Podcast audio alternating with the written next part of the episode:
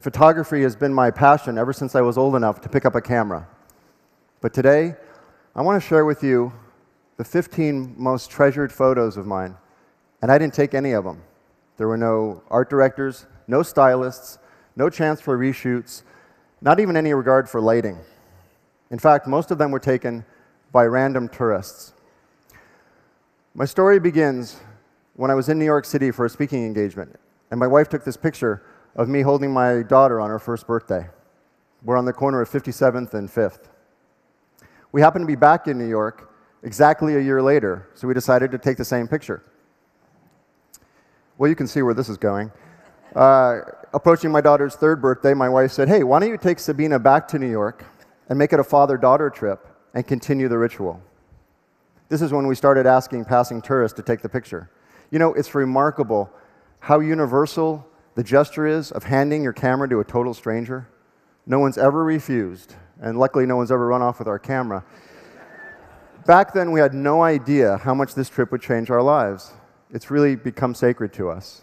This one was taken just weeks after 9 11, and I found myself trying to explain what had happened that day in ways a five year old could understand. So these photos are far more than proxies for a single moment or even a specific trip.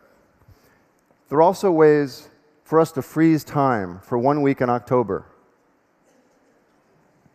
and reflect on our times and how we change from year to year. And not just physically, but in every way. Because while we take the same photo, our perspectives change. And she reaches new milestones and I get to see life through her eyes and how she interacts with and sees everything. This very focused time we get to spend together is something we cherish and anticipate the entire year. Recently, on one trip, we were walking, and she stops dead in her tracks, and she points to a red awning of the doll store that she loved when she was little on our earlier trips and she describes to me the feeling she felt as a five year old standing in that exact spot. She said she remembers her heart bursting out of her chest when she saw that place for the very first time nine years earlier. And now, what she's looking at in New York are colleges because she's determined to go to school in New York. And it hit me.